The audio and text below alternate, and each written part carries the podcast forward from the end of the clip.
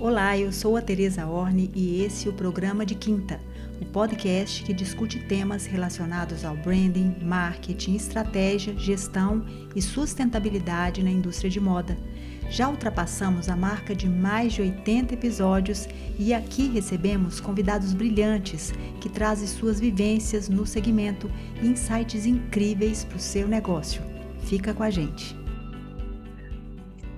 Olá a todos os nossos ouvintes, mais um episódio do programa de quinta. Hoje eu apresento o terceiro episódio e último né, da série especial com startups, aquelas que ocupam o coworking do Fashion Hub em parceria com o Denicity São Paulo. E hoje eu tenho o prazer de receber Eliane, também Jenny e Maurício para uma conversa super legal de como essas startups estão trazendo soluções extremamente inovadoras para a nossa cadeia.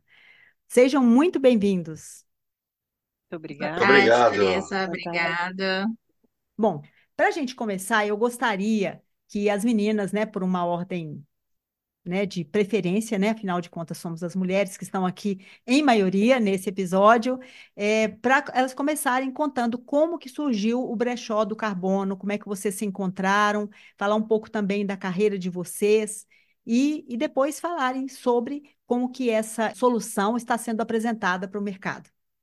Prazer, Tereza, prazer todo mundo que está nos ouvindo. Boa tarde, bom dia, boa noite, né? Isso. Dependendo de onde você está.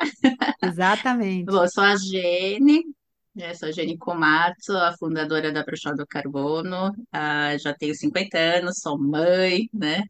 E até um dos motivos a gente estar tá empreendendo startup também é por eles.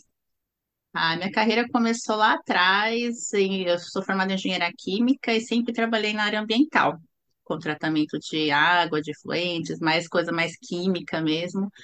E fui me especializando na área ambiental, né? fiz mestrado no Japão, mas aí eu trabalhei muito tempo em consultoria aqui no Brasil, com resíduos, com efluente, até com crédito de carbono. e depois fui fazer o doutorado. O doutorado foi uma vontade de, de, estudar sobre os problemas brasileiros, porque o mestrado eu fiz no Japão, mas o, o doutorado eu fiz questão de estudar aqui no Brasil, e em, em parceria com uma empresa, criar alguma coisa mais prática, né? Porque é, a ciência a gente acaba vendo ele como algo muito distante muitas vezes, né? Da, da, do dia a dia nosso, da prática. E realmente foi isso que me fez empreender. Falei, nossa, tem tanta ciência boa no Brasil. O Brasil é um dos maiores publicadores de artigos científicos no, no mundo inteiro hoje em dia. Está lá nos quinto, sexto lugar, sabe? Nossa, que notícia ótima. Ele morre é, ele é assim, as melhores universidades do Brasil estaduais, federais estão nos, nos top rankings do mundo em ciência, mas ele morre na ciência. Né? Olha, é Isso mesmo. é uma dor nossa de cientista que a gente tem muito hoje, de ele morrer no laboratório, né? morrer na biblioteca, nossa tese. Então, aí o bichinho do empreendedorismo picou e eu, vamos lá, vamos empreender com ciência então, né? Foi meio assim que nasceu a brechó do carbono, porque a solução para resíduos têxteis né, de tratamento, ele nasceu no meu doutorado, né? É, eu sempre trabalhei, sempre, como eu comentei, sempre trabalhei com resíduos, e resíduo têxtil é um problema, né? A gente que é mãe, né? Eu, Eliane, também, nós temos filhos próximos, idades próximas, nossa, tanta roupa, né? Isso. Que rasga, que fica velho, vira pano de chão. E aí? E depois? O que a gente faz com isso, Esse né? pano de chão eu faço o que com ele depois, né? E depois, né? Aí, então, aí eu comecei a estudar, né? Virar um pouquinho a chave de cientista para empreendedor, porque é muito diferente isso, né? De ciência pela ciência e ciência para empreender, para virar um negócio mesmo, né? Para colocar na loja e começar a participar de, de acelerações, e uma delas foi a Green Sampa, que é da Prefeitura de São Paulo, e foi onde eu conheci a Eliane. Então aí Olha eu passo a bola legal. para a Eliane. História bacana. Eu sou Eliane Ornelas, sou administradora. Na verdade, minha formação primeiro foi hotelaria, e eu gostei das matérias de gestão. Aí, fui, aí, como era o tecnólogo de dois anos, eu fui fazer administração e fiz pós inteligência de mercado. Aí eu trabalhei sempre, eh, trabalhei em consultoria de processos eh, e gestão, trabalhei se, eh, seis anos no varejo de moda, que eu entrei lá como projeto e fui ficando. E aí, a minha, eu sempre tive vontade de empreender, mas o que deu o estalo para mim foi que eu fui fazer um voluntariado no, no sertão do Ceará com produtores familiares de algodão orgânico. E lá a gente estava trabalhando em oficina de gestão. Eu falei, não, eu quero usar meus conhecimentos e tal para trabalhar com sustentabilidade, para aí virar a chave. E aí foi nisso que eu comecei a empreender, entrei no programa do Green Sampa, que a Jenny participou também, eu entrei como pessoa física, e eu estava vendo os desafios para tratar isopor. Só que aí, como o meu, meu projeto era totalmente relacionado com engenharia, com química, com materiais, e a Jenny estava começando também nessa jornada do, da academia para né, para empreender, a gente começou a fazer trocas de saberes, para uma ajudando a outra. Nessa, deu tanta sinergia, a gente começou a fazer uns testes juntos, depois a gente resolveu se juntar, e assim a gente ficou sócia do Brechado Carbono, e temos essa jornada junto com o nosso outro sócio, Bruno. Ótima história, né? Assim, de a junção de duas mulheres com objetivos próximos, né, ao mesmo tempo olhando para esse mercado. E eu acho muito importante o que você disse, né? Assim, nós temos hoje, eu não, não tinha esse conhecimento, um desenvolvimento tão grande na área científica, mas isso precisa se transformar em prática, porque os nossos problemas são de fato muito complexos e a gente tem muitas chances de realmente transformar ou ter uma realidade diferente, mas é preciso essa, essa questão do empreendedorismo, da junção, né? Por isso a inovação aberta é tão importante, a gente conseguir unir startups com grandes empresas e conseguir encontrar essas soluções para problemas que são realmente tão complexos que a indústria da moda, a cadeia da moda, de um modo geral, vive. Então, agora, eu quero, quero ouvir do, do Maurício, né, como que surgiu a Log Reversa, conta um pouco para nós do seu histórico profissional e fala também como é que surgiu essa ideia tão incrível da Log. Boa tarde a todas e a todos. É, obrigado, Tereza, pelo convite. É sempre uma oportunidade bastante bacana da gente falar da proposta da Log Reversa e ouvir novas propostas ligadas aí à área de sustentabilidade e economia circular, né? Eu sou um, um engenheiro civil por formação, tenho pós-graduação em marketing executivo e trabalho há mais de 30 anos com supply chain, com logística. Né? E como eu sou primeira geração de imigrantes né, que vieram da Europa do pós-guerra, né, então eu tenho uma cultura ainda muito arraigada daquela coisa do antidesperdício, né, de não descartar as coisas, de reaproveitar tal. Então, com essa pegada, eu, além de ser um executivo de supply chain, eu também sempre fui um executivo que implantei ações de sustentabilidade nas áreas que eu trabalhei de maneira espontânea, mesmo até sem programas estruturados, tudo, né? E do final dos anos 90 até o final dos anos 2010, eu fui executivo do Grupo Abril, né? no auge da distribuição aí de publicações, revistas no Brasil inteiro uma logística super sofisticada Imagina. e um case mundial, né? Produtos impressos, livros e revistas são cases mundiais de logística reversa, né? Uhum. É, e no caso do Brasil, no caso do Editor Abril, é, era uma logística muito sofisticada, porque nós lançávamos revistas, livros, todo tipo de publicações em mais de 5 mil municípios do país Nossa. e recolhíamos as não vendidas e as usadas nesses 5 mil municípios. Então, daí vem uma, uma expertise em fazer logística reversa de grandes volumes, de produtos de baixo valor agregado e de aproveitar e reciclar isso. Ao mesmo tempo, meu par na área de tecnologia é meu hoje sócio Max Thomas, que é o segundo fundador da Log Reversa, que tem as mesmas características. Ele também é filho de imigrante, ele também é um executivo muito atento e aí um dia a gente estava lá e, eu, e nós sempre trabalhamos juntos, eu desenhando e operando processos logísticos e ele na área de tecnologia me dando suporte tanto de software como de hardware por conta dos volumes e tudo. E um dia a gente estava lá perdido em Manaus, numa, num evento, e nós vimos aquele monte de publicações voltando. Eu falei, Max, por que, que a gente não monta uma empresa para ajudar as outras empresas a recolherem o lixo dela do planeta. A gente não falava ainda economia circular tal. O Max falou, isso tem mais de 15 anos, né? Falou assim, num próximo, numa próxima etapa da nossa vida executiva, nós vamos fazer isso. E nós fizemos isso no início de 2020, eu, ele e mais Legal. um terceiro sócio, que é o Tufik, né?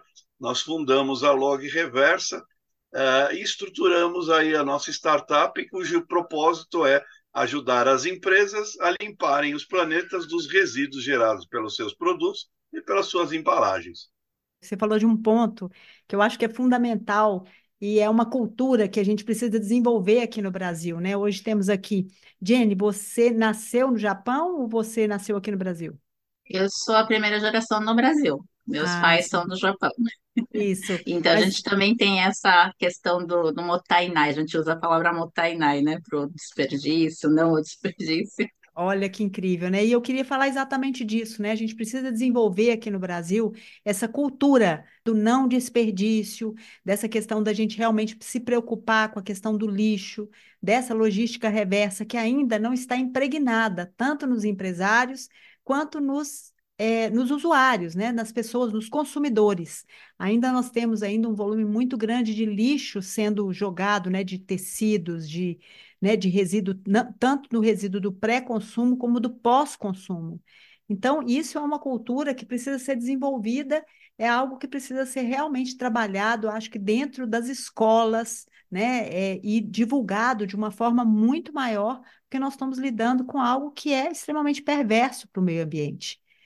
Então, depois de vocês terem contado um pouco desse histórico, eu queria saber como que, agora vamos voltar, né? Vou fazer primeiro uma sessão de perguntas aqui para entender mais é, como que é a, a solução apresentada pelo brechó do carbono e logo em seguida, é, de novo, eu estarei aqui com a Log para também ouvi-lo como que a operação da Log está acontecendo. Então, você me disse que vocês perceberam essa, essa necessidade, se juntaram e, e pelo, por algumas coisas que eu cheguei a ler a seu respeito, Jenny, me parece que essa solução nasceu no seu doutorado, né? Então foi é isso que você falou, você ligou a ciência, né? A ciência ali da escola, do, do doutorado, a uma necessidade de mercado. Você pode contar um pouco mais a respeito disso e como que vocês descobriram essa solução? Ok, é, como eu comentei, né, eu fiz um mestrado no Japão sobre Sim. resíduos sólidos, sobre incineração, né, que o Brasil está começando a falar disso também. E o doutorado eu quis fazer no Brasil, eu falei para o meu orientador, eu quero trabalhar com resíduo resíduos sólidos, o que eu não sei, porque resíduo sólido é, é um calcanhar de Aquiles no Brasil, né? Hoje a gente é top em reciclar alumínio, papel, vidro, mas é, e, e, e, os outros resíduos, né? A gente tem muito resíduo que não tem reciclabilidade, né? É o papel térmico, é o isopor, é o têxtil. E quando o meu orientador chegou, ah, Jenny, tem uma ideia aqui de uma doutoranda que fez lá em Portugal que fazia reciclagem de algodão. Ah, algodão, algodão, roupas de algodão, as minhas roupas dos meus filhos, né? Então, a gente pegou uma tecnologia de, que chama pirólise, né, que é a transformação química que a gente faz no, nos, nos resíduos, para tra transformar carvão ativado. Essa era a tecnologia que ele me propôs estudar. Aí eu poderia ter estudado outros resíduos, né? Qualquer outro resíduo, mas como mãe doía realmente as roupas, né? As roupas que é, por mais que a gente queira comprar roupas boas, mesmo assim parece que a qualidade está caindo cada vez mais, né? As calças dos meus filhos não duravam um ano, não dava nem para doar, né? A gente costurava, fazia patchwork, mas ainda assim ele ia para o lixo, né? E fazer o quê? Então ele realmente nasceu da tecnologia. É engraçado, né? Porque muitas vezes você uma startup normalmente busca o problema no mercado, ah, vamos buscar uma solução para ele, né? No nosso caso, a gente tinha tecnologia e fomos buscar o que, que a gente podia resolver com essa Olha que legal, então foi o contrário, né? Interessante. É, geralmente quando nasce na ciência é assim, né? Na ciência ele vai atrás da, da, da ciência, o que, que dá para fazer e tal. Tá, mas quando a gente olha o mercado, o que, que a gente resolve com isso, né? Então, Sim. essa foi realmente a virada de chave que eu tive que dar no finalzinho do meu doutorado, participando de, de treinamentos específicos para cientistas virarem empreendedores, né? Ótimo. Então... Foi dessa forma, então, que foi a descoberta da solução. Ótimo. Mas aí eu queria é, te perguntar assim, como que essa essa essa solução, né, ela pode ser aplicada na transformação de resíduo têxtil em larga escala, na indústria, né? Porque, como a gente falou, nós temos um problema muito sério. E então, agora olhando para a grande indústria, como que essa, esse, esse, essa solução ela pode ser utilizada para a, solução dessa questão em larga escala? O que falta para acontecer no Brasil para que essas soluções de, de reciclagem e eh, do resíduo têxtil possam se tornar uma, uma realidade? Que a gente escuta muito algo pontual. Por exemplo, a gente trouxe aqui no programa de quinta uma solução trazida que foi, foi realizada dentro da, da CIA. Então, a gente tem algumas soluções, mas são soluções pontuais. Agora, o que, que falta para essa solução se tornar algo realmente para todas as indústrias e possível, de possível acesso? Então, eu acho assim, a, um, um diferencial da nossa tecnologia é que assim tem um, um desafio quando fala em reciclagem de tecido, que é a questão de fibras misturadas. Se hoje a gente olhar a etiqueta da, da as etiquetas do, da maior parte das roupas que a gente usa, ela não tem só um tipo de fibra. Então, eu reciclo só o algodão, tal, mas a maioria é misturada. A nossa tecnologia muito misturada, permite, né? Muito misturada. A nossa tecnologia, que é desenvolvida pela, pela, pela Jenny, a gente consegue tratar esses tecidos misturados, o que é um, uma, uma, uma, um diferencial em relação aos demais. Uma outra coisa também é que a gente tem tratado muito reciclagem no pré-consumo. Por exemplo, as confecções tem os cortes, e esses cortes você usa para upcycling, para outras coisas. Mas e o pós-consumo, quando a roupa tem aviamentos? Porque tem um trabalho nas tecnologias atuais de você ter que tirar o zíper, tirar os aviamentos e tudo isso para. Isso dificulta os grandes volumes, que tecidos a gente fala em muitos volumes, tanto desde a parte da confecção quanto no pós-consumo, né? É, é tudo muito grande esse volume. Então, esse é um, outro ponto bom da nossa tecnologia, que a gente pode tratar grandes volumes e não precisa retirar esses aviamentos, a gente trata tudo junto.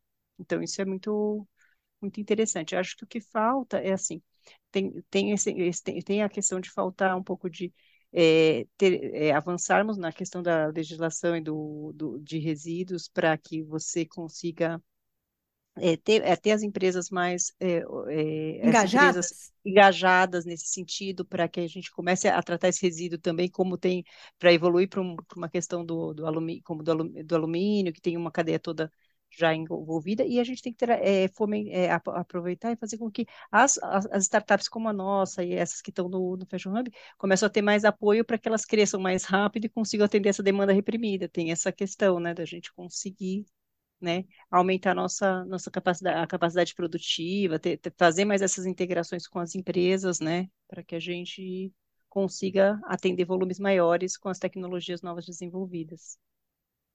Eliane, vê se eu entendi. Na verdade, você me disse aqui que pela, pela solução apresentada pela startup de vocês, o brechó consegue trazer, ou seja, reciclar produtos que tenham uma composição primeiro, assim, mais diversa, né? Então, não é só o algodão, que o algodão é uma fibra que permite, né? E a gente teve aqui a Cotton Move, que trouxe o case da CIA, mas eles sempre falaram de determinadas fibras. Tem fibras que são difíceis de reciclagem mesmo.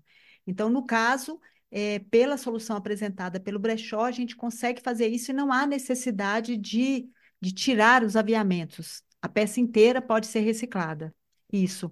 E, no caso, essa, essas peças, então, é, para essa reciclagem em grande escala, isso se torna um, um ponto super positivo, né? Porque faz com que é, tenha a possibilidade de fazer uma grande escala em termos de reciclagem.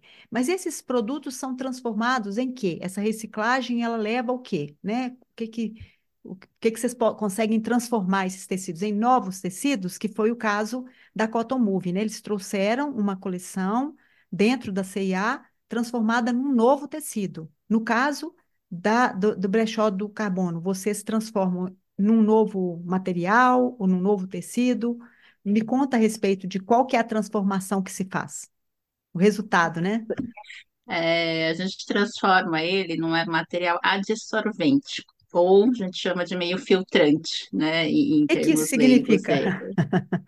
Você consegue colocar no filtro de água da sua casa ele, ele, ele retém impurezas, retém poluentes, ele, ele fixa cheiros, é, por exemplo, ele vira carvão ativado, né? O nome do, do, do insumo que a gente produz é carvão ativado que serve insumo para outros mercados. Ele, a gente pode usar na, no agronegócio, na indústria química, nessa coisa de tratamento de, de água, de efluentes, até na moda a gente consegue reutilizar. Tá? Eu tenho uma amostrinha aqui, deixa eu ver. Não, tecido que é assim, né? O retalhinho tecido que é assim, ele vira um carvão. Olha que ótimo. Carvãozinho. Ele até rasga, ele, ele continua com carinha de tecido, Mas ele ele vira até um carvão. rasga, ele, vira- ele esse virou o carvão ativado, né? E esse E a carvão gente ativado, consegue moldar ele. Ele consegue moldar ele, né? Ele consegue moldar em, no formato que a gente quiser. Assim, eu tenho um pingentinho aqui que é uma cerâmica feito do carvão ativado, que como ele absorve, ele vira um difusor aromático. Eu adoro pingar citronela, umas gotinhas de óleo essencial e ficar cheirando ele, sabe? Ele vira um difusor aromático. Ele é um meio filtrante, né? Então dá para usar ah, em filtro de aquário, em filtro aquele do, como é que fala? De depurador do, da cozinha, né? Geralmente quando falo em filtro é carvão ativado, hoje em dia né? E o carvão ativado hoje no Brasil ele é altamente é, dependente de importação. A gente importa muito, né? São poucos os que têm boa qualidade aqui no Brasil. Então a gente está resolvendo, né, do- dois problemas: o lado dos resíduos têxteis e essa dependência do carvão ativado importado. Uhum. Ele quer Ótimo. complementar alguma coisa? Pensando em circularidade, por exemplo, na, na, na cadeia da moda a gente tem o processo de tingimento das, da- dos tecidos. Ne- Nessas estações de tratamento, eles usam também carvão ativado para poder tirar a cor desse, desse efluente, né? E aí a- pode até a própria indústria da moda usar o resíduo têxtil que foi tratado com a nossa tecnologia para poder limpar esse efluente do seu processo produtivo, né? Então, em carvão carvão ativado. ativado, é. Então, essa, esse tecido, né, essa roupa de pós-consumo, ela é transformada em carvão ativado que pode ser utilizado em várias indústrias, inclusive na moda. Não seria numa descontaminação, numa limpeza desses afluentes? Seria isso? Porque Isso, o carvão ele não processo É consegue uma descontaminação, que a, é, é é um contaminante, né? Tudo que sai da indústria a gente chama de efluente, né? Que é água suja. E o tratamento normal, ele tira algumas coisas, né? tem o detergente, né? Tem outras coisas, né? No, na água suja da indústria de tingimento, mas a cor é, é, é um poluente difícil de tirar, bem difícil de tirar, Uhum. que o carvão ativado consegue tirar. Então, Sim. realmente, essa circularidade dentro da moda é importante para a gente, a gente sempre realmente foca muito nisso. A gente gosta de, de, de convidar, né, as empresas a testarem uma vez com a gente uma prova de conceito para fazer essa, essa, esse fechamento, né, den- dentro da cadeia da moda e a gente se considera uma solução de transição, né, porque o Uma dia solução. O que, que que exemplo, significa ser uma solução de transição? Isso é bem importante. ele não é, eu não considero ele como o, o, o- a solução final para tudo, para todos os problemas do resíduo têxtil, né? Porque afinal a gente está destruindo o tecido e transformando ele num outro material, Uhum. né? O ideal mesmo da reciclagem, da economia circular, é que a fibra volte a ser fibra, né? Sim. Mas a gente sabe que tem uma limitação, né? A, a, só o alumínio e o vidro que a gente sabe que é infinitamente possível de reciclar. Agora, outros Sim. tipos de material, não só tecido, mas papel, plásticos em geral, você tem uma limitação, né, de quantas vezes você consegue reciclar. Então, quando chegar ao final da vida útil de reciclagem, a gente tem essa solução. Mas o ideal é que, que toda roupa se tornasse biodegradável. Sim. Né, a roupa, inclusive os corantes, os aviamentos. Quando chegar esse dia, a gente não vai ser mais preciso, né? Então, o nosso sonho é que um dia a gente não seja mais necessário. Mas até lá a gente está nessa transição, né? Porque o nosso sonho é ir lá no deserto do Atacama, do Chile, e cuidar daquela montanha de lixo. daquela montanha de lixo. Você, você falou tudo, né? É, a gente está falando aí desses volumes que são gigantescos, né? Como também nós estamos falando de uma de uma participação do Brasil enquanto um produtor dessa ciência, como você falou, né? Então, assim, na sua visão, em termos de pesquisa, de desenvolvimento, de novas tecnologias, como é que você vê a posição do Brasil? Você falou que em termos de ciência a gente está bem, mas em termos de empregabilidade dessa ciência, Fala um pouco mais dessa posição, né? E dá aí para os nossos ouvintes uma, né? Como é que você vê essa questão, né? Uma opinião sua a respeito de vocês, né? A respeito de como vocês veem essa questão da própria reciclagem, né? Como uma, uma necessária solução. Em que momento vocês acham que a gente está nessa cadeia, né? De, de subindo aí nessa cadeia, né? Eu sinto que nós estamos ainda muito no início, né? Muito difícil ainda para muitas empresas pensarem nisso ainda. Reciclagem de têxtil é um desafio não só para o Brasil, é para o mundo inteiro. Né? Sim, sim. Uh, as tecnologias que são usadas hoje no Brasil são as mesmas que são usadas lá fora. A gente não está devendo em nada, mas falta escala, realmente falta escala. E, e, no nosso caso, que ele é, ele nasceu da ciência, a gente chama de Vale da Morte da ciência, sabe? O que, que significa a isso? Tem, a gente tem muita ciência sendo feita, só que em nível de laboratório. Por exemplo, no meu doutorado eu trabalho com algumas gramas de retalho. Era isso aqui que eu trabalhava no laboratório. Só que o problema é toneladas, né? Então, Sim, como é que eu toneladas. passo disso para toneladas? Né? Então, hoje a gente está né, nesse desafio de transformar essa tecnologia, porque quando você aumenta o volume, começa a mudar um pouquinho a tecnologia. Você tem que fazer ajustes no meio do caminho, né? A mesma sim, coisa de você querer fazer uma coisa pequenininha e querer, querer ah, se eu fizer um molde aqui de uma casa é uma coisa, agora eu querer construir uma casa de verdade, um prédio é outra questão, É, uma coisa é uma maquete, né? Outra coisa é a É, realidade. então a gente está exatamente nesse desafio de escala, né? Hoje a gente já consegue processar quilos, mas a gente quer realmente chegar nas toneladas, mas o Brasil ele tem uma falta de investidores interessados nesse meio, Sim, né? A maioria dos investimentos, eles, eles buscam soluções já prontas, já prontas para escalar. A gente está aqui no meio, está ainda em processo, né? é, e está começando a ter mais, né? O Brasil, essa questão das startups, o marco legal das startups tem ajudado bastante e tem surgido incubadoras de startups tecnológicas, né? Que é hoje, hoje a gente está dentro da USP, da IPEM, é uma incubadora especificamente para startups de base científica, né? Então tem mentorias específicas para a gente, para cientista, para os desafios, né? De transformar isso. Existem linhas de financiamento, uh, principalmente em São Paulo, onde a gente está, tem a FAPESP, né? Que é um órgão do governo do estado que realmente incentiva bastante essa é, é exatamente nessa Vale da Morte, né, para passar para as toneladas, Ah, mas falta um pouquinho ainda realmente do, do investimento privado, né, da gente estar buscando sempre provas de conceitos, teve casos que a gente quase conseguiu, mas não conseguiu, a gente está sempre assim, vai, agora vai, não vai, agora vai, não foi. Eu acho que até complementando um pouco o que a Jenny falou, que assim, é, é, startup é meio novo. E tem, só que aí quando você fala startup, às vezes as pessoas olham, quando nessa fase que nem a Jenny falou do, é, olham startup como tudo igual. E não é.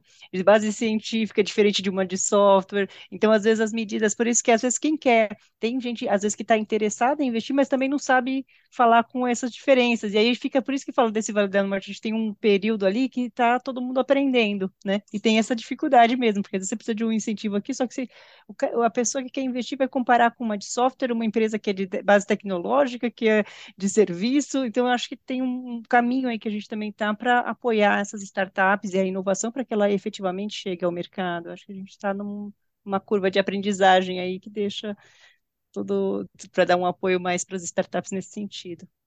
É, eu queria complementar com dois pontos que eu não sei também se, se são, são válidos. Primeiro, que eu acho que realmente assim a, a visão e a, a, o apoio do tanto do setor privado, mas penso também das legislações do setor público. Né? Eu acho que nós estamos num momento com problemas realmente tão complexos, e eu concordo com você, Jenny, muito daquilo que eu vejo acontecendo, porque né, eu também estudo um pouco a respeito desse tema, e muito do que eu vejo acontecendo internacionalmente, a gente está vendo acontecer aqui também, e as pessoas estão realmente envolvidas com pesquisa, com desenvolvimento de projetos e buscando né, é, é, tecnologias novas e processos novos para encontrar soluções para esses problemas que realmente são grandiosos. Mas é, eu sinto muitas vezes uma falta desse, desse apoio, né, dessa visão de conjunto, porque algo que eu que a gente aqui dentro do Fashion Hub acredita muito e, e vive isso como um propósito, é pensar na sustentabilidade como uma ação conjunta. Então, assim, essas soluções elas não podem ser isoladas, porque senão elas entram dentro de soluções que são só mesmo ciência, como você acabou de dizer. Isso aqui é um retalhinho.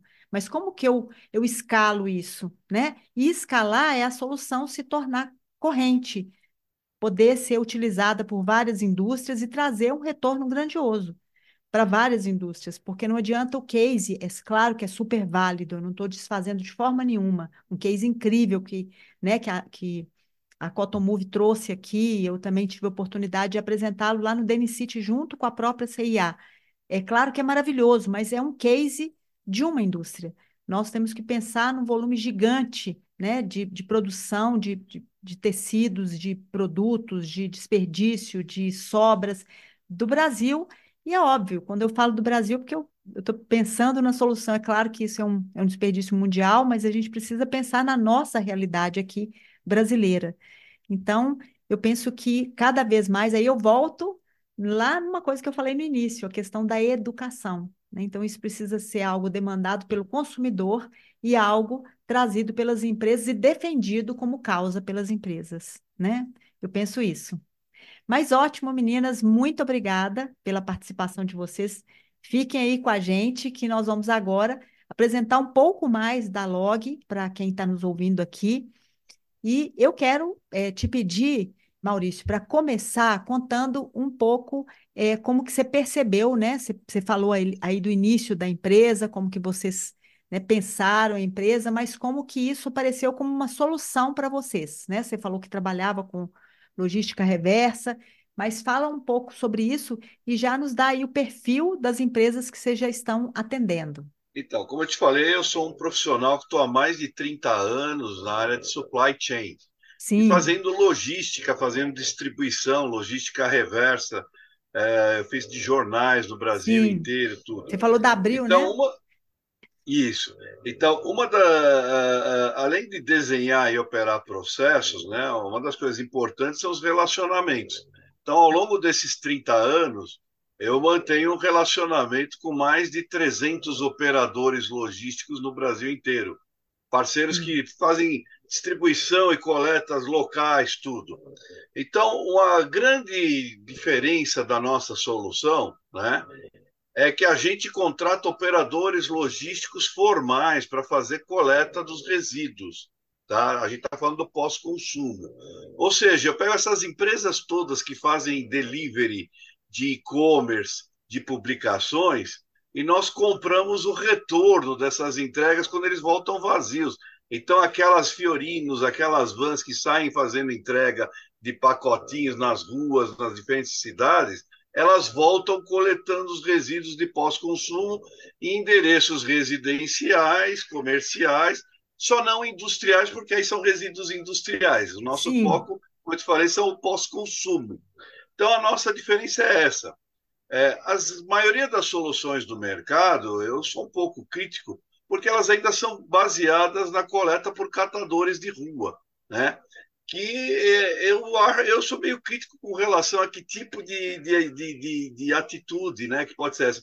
Eu acho que a gente tem que fazer um upgrade na, na carreira dessas pessoas, formalizar o trabalho delas. Então, a gente, o nosso foco é gerar empregos em operadores logísticos, né? Nada contra os catadores, eu acho que eles são assim trabalhadores emergentes, mas eu gostaria que eles trabalhasse em empresas com um emprego formal, com equipamentos de segurança, horários, etc.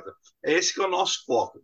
O tripé da nossa, da, da nossa empresa reside hum. na, nessa rede de operadores logísticos, que são mais de 300 e varrem mais de 3 mil municípios do país. Né? Uh, uh, de um outro lado, do, a gente monta um ecossistema né, dos coletores, as empresas de reciclagem, e aí é, é uma, uma, uma, uma, é uma gama de empreendedores que a gente começou a conhecer mais recentemente. Até então eu só conhecia os de papel e plástico e tal, e agora eu estou conhecendo os diferentes produtos, né? Uh, e a gente tem uma plataforma tecnológica que ajuda a fazer essa conexão, estruturar redes. Então, para qualquer tipo de resíduo de pós-consumo, eu vejo quem, onde estão os geradores, se estão em casas, assistências técnicas, lojas, enfim, supermercados, e onde estão as plantas recicladoras, a gente estrutura essa rede, né? E ela é toda gerenciada por uma plataforma tecnológica que a gente desenvolveu, não só para gerenciar as operações, mas também, principalmente, para rastrear os resíduos, que é muito importante. Então, quando a gente encaminha, no caso, tecidos é, para brechó do carbono futuramente, ou para uma recicladora, é, é, a gente sabe a origem deles, a gente sabe dizer de onde veio cada quilo de tecido, onde foi coletado, né? se foi num condomínio, numa residência, numa loja, num fast food. Né? Então, esse é o nosso conceito, é montar uma, um ecossistema de fornecedores para uma cadeia específica, estudar essa cadeia, porque você precisa estudar é, como que precisa coletar isso, como que acondiciona, como que transporta, tudo isso tem legislação, etc., né? tem maneiras de fazer. É, treinar esses operadores logísticos e depois gerenciar a operação. Esse é o nosso modelo de negócio. Né? E, e foi com essa expertise que a gente estruturou. É, vê se eu entendi, assim, na verdade, como é que é feito essa, essa você falou de uma coleta que é feita em residências, em empresas. Como conectar com a log para fazer a busca desse, desse material? Uma, uma dona de casa como eu poderia ter uma, né, poderia ter, receber a coleta de vocês, de, de, de por exemplo, de roupas, de, de embalagens para poder levar? É. Não. Ou são grandes Não. volumes, então, existe uma quantidade mínima para a gente poder sim, sim. Né, demonstrar aqui é, eu vou, eu vou citar com dois exemplos. Na verdade, e, e faltou responder da, da pergunta anterior, né? É, nós precisamos de um patrocinador dessa cadeia, de uma empresa patrocinadora. Ótimo. Então, normalmente, as empresas patrocinadoras, que são as nossas empresas-alvo, são as grandes indústrias e, em alguns setores, como por exemplo é o do, do têxtil, alguns varejistas são muito engajados. Né? Então, quem nos contrata é ou uma indústria ou um varejista, ah, ou um setor inteiro. Tá? Então, uh, é esse varejista que fala assim: olha, eu tenho este resíduo que eu preciso coletar e eu quero que vocês deem uma destinação. Então, vou dar dois exemplos. Um totalmente diferentes, mas ligados à área acho. Acho né? excelente até para as pessoas que estão aqui nos escutando é. entenderem. Então vamos né? lá. Por exemplo, no começo do ano nós ganhamos um desafio aí do Fashion Hub que foi proposto pela Vicunha. Sim. E olha que coisa interessante, que consciência de empresa. Ela nos, contratar, nos contrataria, porque ainda não colocamos, não implantamos o projeto, né? Para coletar as amostras de tecido enviado para os clientes dela. Então, aquela amostra da coleção nova Sim. são dezenas de milhares de catálogos compostos por pedaços de tecido, né? Eu lembro desse grampeados, desafio. aquele book, né? É, então, é, você tem papelão, desafio. você tem espiral. Então, qual que é o nosso projeto? Nós íamos passar no endereço de cada é, cliente deles, e são alguns milhares no Brasil, dezenas de milhares. A gente ia coletar todos esses catálogos. Os nossos operadores, depois de coletados, iam separar tecido, papel e metal. E aí nós, a partir daí, eles levariam, levariam para recicladoras de tecido, papel e metal mais próximas da, da região dele. Então a gente mapeia isso. Tá? Uhum. Tá? Então tudo isso a gente desenha, e fala para o cara: olha, você vai coletar nas, nessa região, nesses CEPs, né? E vai levar para esses recicladores. Uh, então, este cliente da Vicunha ia ser comunicado pela empresa do Sim. programa, ia ter acesso a um aplicativo nosso dizendo: olha, pode vir aqui retirar o, o, o meu book que eu já utilizei tudo. Então, o nosso sistema permite um agendamento. Vou dar um outro exemplo, esse está em fase de negociação, eu não posso citar o nome, tá. mas assim, é, indústrias de uniformes, tá? Sim. Então, por exemplo, elas fornecem para redes de fast food, para escritórios, então locadoras de veículos, tudo, né? Então, quando vou quando o uniforme é novo, a logística é, é, é, é tradicional. Eles fazem aquelas milhares de uniformes e entregam num depósito central da empresa da locadora ou da fast food. E eles depois fazem essa logística perdão, de, de caminhar para as lojas. Sim. E a pergunta é, fala, tá bom, e depois quando troca o uniforme, como é que volta para trás na cadeia disso? Não é a mesma logística. Então, aí, essa empresa de uniformes está nos contratando para ir em cada loja do fast food, em cada loja da locadora, e recolher os uniformes daquela agência.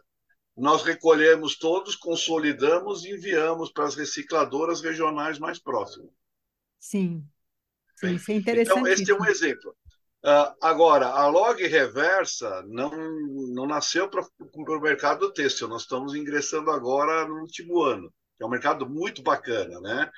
É, e a nossa solução ela é eclética, ela serve em tese para qualquer tipo de, de, de resíduo de pós-consumo. Então, para você ver como é diversificado, nós coletamos latas de tinta usadas em lojas de material de Nossa. construção. Nós coletamos cápsulas de café usadas em cooperativas e em condomínios residenciais e comerciais. Nós vamos começar a coletar resíduo orgânico em condomínios residenciais e encaminhar para compostagem. Nós estamos na área têxtil em vias de fazer essa logística de coletar em lojas e levar para reciclagem. Então você vê que tem, olha, é uma infinidade. A gente tem propostas para recolher cabelo e embalagem de shampoo e levar para reciclagem, recolher em, em, salões de beleza, né? Essa questão do resíduo, como já foi falado, é gigantesca. Então, alguns números. O Brasil gera 84 milhões de toneladas de resíduos por Nossa. ano. Nossa! E só consegue reciclar 3 a 4% disso. O resto está sendo encaminhado para aterros sanitários com desperdícios de matéria-prima e com é, emissão de gases de efeito estufa de efeito que estão aí aquecendo o problema. Então, esse problema, é. essa questão é genérica. Então, o objetivo da log reversa ela é a mola mestra para introduzir as indústrias na economia circular. É recuperar esse, esse resíduo que está na mão do consumidor, na casa dele, no condomínio dele, numa loja, numa assistência técnica, e trazer ele de volta para a cadeia levando para recicladoras, remanufaturas. Né? Então, acho que esses são os exemplos. Ah, e só para falar da mola mestre, os drivers disso, né? Você falou da cultura. Lógico que a questão de cultura. Nossa conversa começou com culturas, cultura, né? Cultura, exatamente. Eu é. acho que isso, isso é algo que pode abrir caminhos ou fechar. Eu acho que vocês concordam comigo, né? Existem culturas que isso já está introjetado na mente, no espírito Sim. daquelas pessoas, Sim. então elas têm facilmente a aceitabilidade daquela solução. E em alguns Sim. casos a gente sente isso, né? Então eu acho que eu vou encaminhar, inclusive, é, Maurício, para a pergunta, eu acho que vai caber aí no, daquilo que você vai dizer. É, com relação à nossa cultura, né, dentro do cenário brasileiro, é, como é que você vê né, os obstáculos para essa questão da logística reversa? E eu acho que aí tanto a Jenny quanto a Eliane também poderiam contribuir, né? Como é que vocês veem isso? Porque vocês estão dentro de um mesmo segmento, vocês trabalham, né, com soluções diferentes, mas dentro de um mesmo segmento, tratando uma mesma questão, que é a busca de encontrar soluções para a questão do resíduo. É, e qual que seria, né, uma forma de uma mudança? É, todas, eu acredito que todas as mudanças são bem-vindas, mas qual que seria a solução para isso, né? E eu acho que a gente pode pode ouvir de vocês o que, que vocês pensam a respeito disso. Eu acho que falando em cultura e um ponto de, né, de, de consciência, eu acho que é um ponto que empresas, pessoa física, todo mundo tem que começar a se sentir responsável pelo resíduo que gera. Sim. Né? Eu acho que essa, vai, essa é uma coisa importante para que aconteça, né? E, porque assim, aí você é responsável, tudo bem, eu, eu investi o, o recurso, como as empresas que, ele, que o Maurício comentou, de, eu, eu tenho que pagar pelo resíduo que eu estou gerando na minha operação, né? Eu tenho que dar um jeito, é minha responsabilidade, né? mandar para o aterro é, não é o caminho, né? A gente não vai, não vai uh, não dá para ficar. Então, ter, saber que é dessa responsabilidade. Então, isso é responsabilidade pra, por todo mundo, desde quem vai descartar corretamente, desde quem vai investir para que tua operação seja toda. Eu acho que essa, essa, é uma questão cultural de começar a pensar e começar a pensar. Aí você pensa isso para pensar no resíduo. Tem outro também da, da gente começar a pensar em consumo e tudo isso. Deixa para vocês complementarem com outras alternativas. É, como eu comentei lá atrás, né, no japonês a gente tem a palavra motainai, né? Uns anos atrás, até não foi nem uma japonesa, foi uma, acho que sul-africana que ganhou o Prêmio Nobel da Paz colocando essa palavra, né? Isso aqui, motainai, não é só ah, não ao desperdício, né? Que a gente pensa, as nossas soluções, tanto a nossa do do carbono quanto do Maurício, ele é, é o final da cadeia né? Tem aí um monte de resíduo têxtil, vamos lá, o que a gente vai fazer com isso? Mas a sustentabilidade real é, é não gerar esse resíduo, Isso, né? Então, realmente tem que, tem que ter essa, essa mudança na, na mentalidade das pessoas, tanto o consumidor quanto quem vai produzir aquele produto, né? A, na hora do design do produto, É, a gente precisa sair do fast fashion, a gente precisa sair do, do, do como é que fala, de, do da- que, que, que ele quebra rápido, né? Nossos celulares, computadores, tudo que a gente compra não dura como exato, antigamente, né? Dos, já tenho 50 anos, então eu sou do tempo que as coisas duravam bastante. Então, a gente tem que voltar um pouco atrás, né? É, Mudar realmente o design, mudar o modelo de negócio, de não querer ganhar na quantidade, né? Mas realmente voltar a ganhar na qualidade e naquilo que a gente realmente precisa.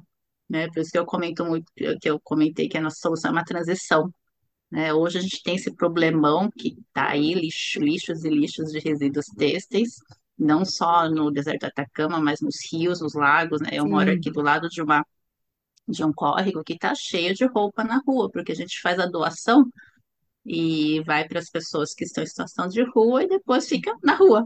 na rua, claro, eles têm Então, onde que eles vão sonho, colocar, né? Eles vão onde vou colocar exatamente. Aí vai, vem uma chuva e leva para o córrego, que vai para o rio, que vai para o mar, finalmente, e vai virar microplástico, né? Porque Exatamente, poliéster é plástico. exatamente. Então, o nosso sonho também é sair catando, né? Fazer uma parceria aí com o Maurício aí de Logística Reversa para trazer toda essa roupa de volta, parceria com as empresas grandes que têm responsabilidade com essas roupas que acabam chegando nas suas, para todo, todo mundo, né? A gente tem que conectar realmente todas Cadeia, as né? pessoas, não- É, toda a cadeia, desde o fabricante, do cara que, que tingiu, que fez a roupa, que vestiu, que descartou, isso, todo mundo tem que isso. se conectar, É uma né? Mudança de gente está tentando mindset, ser é uma a mudança está maior, ser né? essa conexão, né? Isso, eu acho que é uma mudança realmente assim mais grandiosa, né? Porque ela fala realmente de cultura, desenvolver um novo olhar e uma mudança realmente de referenciais. A gente tinha essa coisa, né, de um referencial de um consumismo que ainda existe. A gente está vivendo aí grandes eh, redes chinesas eh, inundando aí o Brasil e outros países do mundo inteiro com, né, com produtos de baixíssima qualidade. Mas, ao mesmo tempo, a gente vê uma corrente de pessoas que começam a pensar, né, de forma sustentável, começam a pensar que para a gente poder pensar em legado, pensar em deixar algo para a posteridade, a gente não pode viver só o presente. Então, acho que nós aqui concordamos com isso e, e é uma solução. Mas e, e você, Maurício, o que que você, Então, eu, acha a respeito disso? voltando para o começo da nossa conversa, né? Eu falei da minha cultura, a Jenny falou a dela. É, o que essas culturas têm, né, de sustentabilidade, de não desperdício, é a escassez. E eu acho que esse é um grande problema da cultura no Brasil disso, né? Que nós nunca tivemos uma cultura de escassez. Eu cresci falando que o Brasil era abundante em água e tudo, então a gente lavava a calçada, lavava tudo, porque a água era abundante e barata. Hoje a água é cara, né? E tem multa para lavar a calçada. Então você muda essa cultura. Então é a questão da escassez, né? É, mas a outra vertente é a questão do bolso e a questão do ambiente, né? Então, por exemplo, você não consegue sensibilizar as pessoas com relação a mudanças climáticas enquanto não vê enchentes, enquanto não vê mudanças, tudo. E isso, infelizmente, está acontecendo. Então, esse é um momento também de cultura. Mas você também tem aquela cultura que é aquela de mexer no órgão mais sensível das pessoas e das empresas, que é o bolso, O né? bolso. Então, eu gosto de usar um exemplo que é o do cinto de segurança. Eu também cresci numa geração que era feio usar cinto de segurança. Quem usava feio que cinto de segurança era covarde. Né? Aí veio a legislação obrigando a colocar cinto de segurança, e depois da segunda, terceira multa, todo mundo começou a usar, e hoje é a coisa mais natural. Hoje você entra no carro, todo mundo fala assim: você colocou o cinto de segurança? Eu acho que nós vamos por aí. Não porque tenha que coagir a, a, a, o consumidor e a empresa, mas tem que despertar neles uma, uma coisa uma, que eu acho que falta né, na, nessa equação, né? porque as empresas falam a conta não fecha, né? Não fecha porque falta um componente que é o custo ambiental. A hora que a gente, e essa cultura que a gente precisa colocar, dizer, qual é o custo ambiental de não fazer algumas coisas? E a hora Sim. que a gente tiver isso, a equação vai começar a fechar, né? É, e aí muito mais empresas vão aderir e o consumo consciente vai evoluir muito mais, né? A Jenny citou lá a obsolescência programada, que é Sim. é típica da economia linear, né? Então isso daí vai acabar morrendo por si só, né? Essas teorias todas, né? Sim. sim. E, e, falando é, em restrições, eu acho que também vamos lembrar, não tem só o problema cultural que é maior, porque a pedra de inicial para isso daí é o consumidor, mas aí a gente tem problemas tributários que a gente precisa resolver. Então, um dos problemas é por que, que o, o, o, o produto reciclado, o fio ou tecido, é muito mais caro que o novo. Claro que é um processo mais caro, tudo, mas também tem um problema de tributação que poderia ajudar isso, né? Sim. E mesmo para no nosso caso da logística reversa, né? A legislação tributária é complicada em tudo. Para eu trazer um resíduo, passar de um estado para o outro, também é uma burocracia absurda. Então, a gente precisa começar a tirar esses entraves jurídicos, né? E eu acho que aí é uma questão de tempo, algumas décadas, essas coisas vão se resolvendo. Se der tempo, eu espero que sim. Com certeza, nossa, você falou de coisas super importantes. E eu queria, né, agora já encaminhando para o nosso final, é, primeiro, agradecer a todos vocês pelas contribuições que vocês trouxeram aqui hoje, trazendo as soluções que vocês estão vislumbrando para esse, esse nosso segmento. E também essas considerações que vocês fizeram agora, né? Lembrando o quanto não só que cultura, mas também entraves governamentais, que também podem traduzir em dificuldades, né? E também a questão de um investimento maior nas, na própria política pública, no sentido de facilitar os processos de logística reversa, os processos que voltam, né, os produtos mais sustentáveis para eles terem maior acesso e, e, claro, até mesmo um investimento não só maior das empresas, mas também dos próprios governos nesse sentido educacional, traduzindo e tirando, desmistificando essa questão que é um produto mais caro, pouco durável, enfim. Tudo isso é necessário que chegue até as pessoas, porque é, realmente retirar um hábito de consumo é, é muito difícil, né? A gente precisa de tempo para isso. Mas a gente está começando. O bom é isso, né? Que mais e mais pessoas passaram a enxergar a importância disso, e nós estamos aqui hoje exatamente para divulgar cada vez mais é, como que soluções novas estão sendo trazidas para o mercado e como que as empresas podem sim absorver essas, essas soluções e trazer para mais pessoas soluções que de fato sejam sustentáveis, sejam inovadoras e possam trazer respostas para esse mercado tão complicado e tão complexo, né, com tantos processos que é o da cadeia da moda. Então, Além de agradecer a todos vocês, eu gostaria também que vocês deixassem os contatos de vocês para as pessoas tirarem dúvidas, fazerem parcerias, né, pedirem mais orientações a respeito das soluções que vocês apresentam. E já deixar o convite para vocês voltarem mais vezes. Vai ser sempre um prazer recebê-los. Obrigado, Tereza. Vai ser um prazer retornar e contribuir um pouquinho mais para essa circularidade desse setor Sim. tão importante para a nossa economia. Sim, muito. Mas você poderia deixar então os contatos? Pois não. É, o nosso site é o www.logreversa, tudo junto, Ótimo. Perfil de, das redes sociais, vocês teriam? Nas redes é, no LinkedIn, procurar por Log Reversa com G mudo mesmo. Ótimo, perfeito. E vocês, meninas do Brechó? A gente primeiro agradece a oportunidade, né? Foi ótimo participar é, do, do, podcast. A gente tem tanto os nossos LinkedIns, né? Nelas e Jenny, e a gente tem o, o nosso Instagram, que está ali no, no, no, da Jenny ali, arroba brechó carbono, tudo junto. Uhum. E pra, é, são os nossos contatos. Ótimo, ótimo. Muito obrigada, então, pessoal, e até uma próxima oportunidade, viu? Espero conhecer vocês pessoalmente lá no nosso coworking, viu? Obrigada mesmo. Um abraço. E obrigada Outro. a todos os ouvintes. Até uma todos. próxima. Tudo de bom. Obrigada, Até obrigada. a próxima. Tchau, tchau. Eu quero agradecer a todos que estiveram aqui com a gente hoje e pedir que mandem sugestões, comentários e críticas sobre o programa para o e-mail teresa@221 escrito por extenso.com.br. Prometo que vou responder a todos vocês.